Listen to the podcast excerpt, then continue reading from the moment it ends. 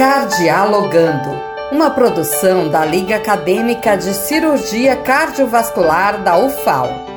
O cigarro já foi sinal de charme até as décadas de 70 e 80 do século 20.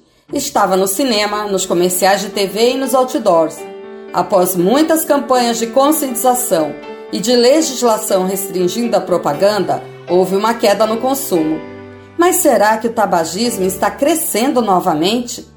Você sabe quais os diferentes tipos de cigarro e quais seus males ao sistema cardiovascular? Nesse episódio de Cardialogando, a acadêmica de medicina Ellen Vieira vai explicar tudo isso e os principais meios de cessar esse vício. Vamos lá? O cigarro industrial é o principal cigarro utilizado pela população, amplamente disseminado, principalmente nos cinemas e nas televisões. Ele é composto principalmente por nicotina, monóxido de carbono e alcatrão, substâncias que, ao chegar à circulação sanguínea, podem causar diversos problemas à saúde do fumante. O cigarro de palha, ou popularmente paieiro, é um cigarro artesanal, muito utilizado na zona rural.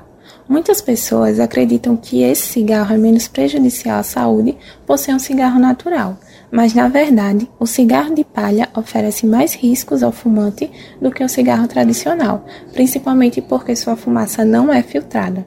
Já o cigarro eletrônico vem ganhando popularidade entre os jovens e, ao contrário do que muitos pensam, é um cigarro muito prejudicial à saúde e que tem um grande potencial de causar dependência química. A fumaça gerada pela vaporização contém nicotina, aromas e outras substâncias tóxicas que são inaladas pelo usuário.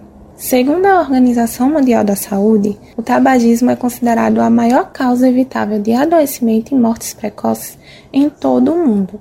Responsável por cerca de 8 milhões de mortes anuais, os riscos do tabagismo se estendem também às pessoas que não fumam, mas que, por conviver com algum fumante, seja em casa, seja no trabalho, também apresentam-se vulneráveis aos riscos do cigarro.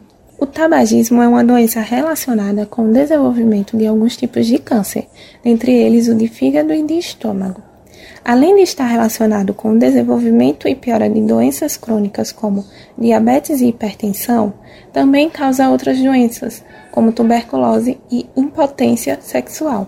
Como já não bastasse os efeitos lesivos do fumo ao pulmão, o cigarro é um agressor da camada de células que revestem o interior das nossas veias e artérias, interferindo na produção de uma substância chamada óxido nítrico, o que propicia o maior acúmulo de gordura no interior desses vasos. Além disso, há uma desregulação na dilatação e contração desses vasos. Tudo isso contribui para doenças cardiovasculares, como por exemplo o infarto e o derrame.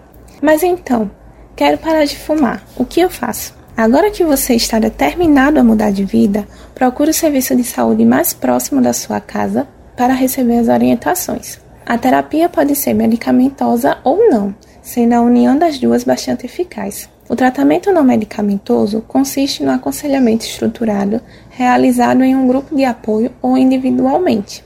Fornece informações sobre os riscos do tabagismo e os benefícios ao parar de fumar além de estimular o autocontrole e autocuidado. Essa terapia tem duração de um ano. Algumas estratégias podem ser utilizadas para controlar a vontade de fumar, como tomar água e escovar os dentes repetidamente, diminuir o consumo de café e de bebidas alcoólicas, se desfazer de isqueiros, evitar ambientes ou situações que estimulem o fumo e aprender a lidar com situações de estresse, auxiliam na cessação do tabagismo. Além disso, Praticar atividade física também ajuda a parar de fumar, pois atua como um incentivo a mais para bons hábitos. Já a terapia de reposição da nicotina é um tratamento medicamentoso realizado através de adesivos, goma de mascar ou pastilhas. Mas para isso é importantíssima a ajuda de um médico. Para auxiliar na interrupção do fumo ou redução do consumo, a Sociedade Brasileira de Cardiologia criou um assistente virtual para enviar dúvidas e receber orientações sem precisar sair de casa. É um atendimento humanizado 24 horas por dia, fornecendo resposta em tempo real. É só acessar o site coração.org.br barra tabagismo. E lembre-se, a prevenção de doenças e complicações é a melhor forma de cuidar da saúde.